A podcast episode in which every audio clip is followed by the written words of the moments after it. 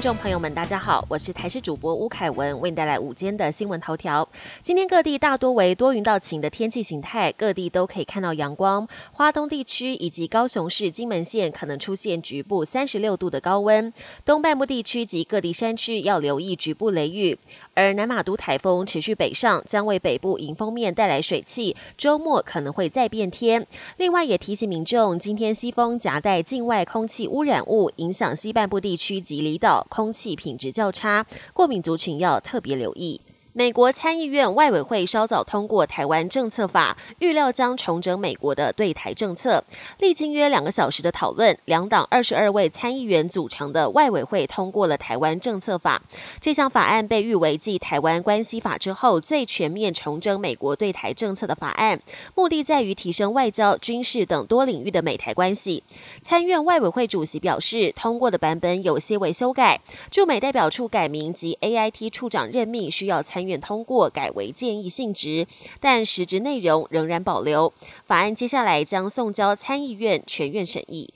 调查局北基站一名调查官去年底上暗网购买黑枪跟五十发子弹，被美国拦截查获。调查官事后被记过免职，也遭移送新北地检署侦办。尽管检方在侦办时，调查官喊冤，说买枪是为了精进办案能力，若真的透过暗网购买成功，也能破解这种犯罪行为。但检察官不采信，将调查官起诉，还建请法院从重量刑。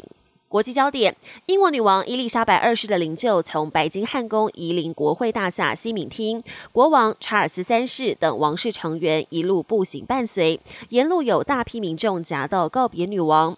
女王的灵柩抵达西敏厅后，正式开放给民众瞻仰到十九号清晨，接着十九号上午十一点将举行国葬。估计在西敏厅停灵这四天半的时间，海内外将涌入至少七十五万人，要向女王致敬并做最。最后的道别。中国国家主席习近平十四号展开疫情后的首度出访行程，第一站飞往哈萨克进行国事访问。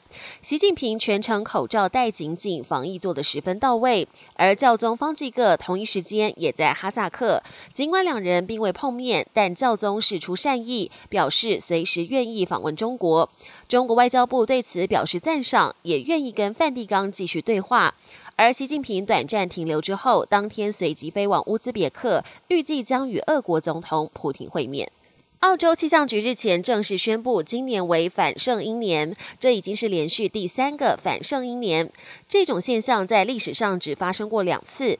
反圣婴现象使得美洲西南部变得异常干燥，澳洲东北部的降雨增加。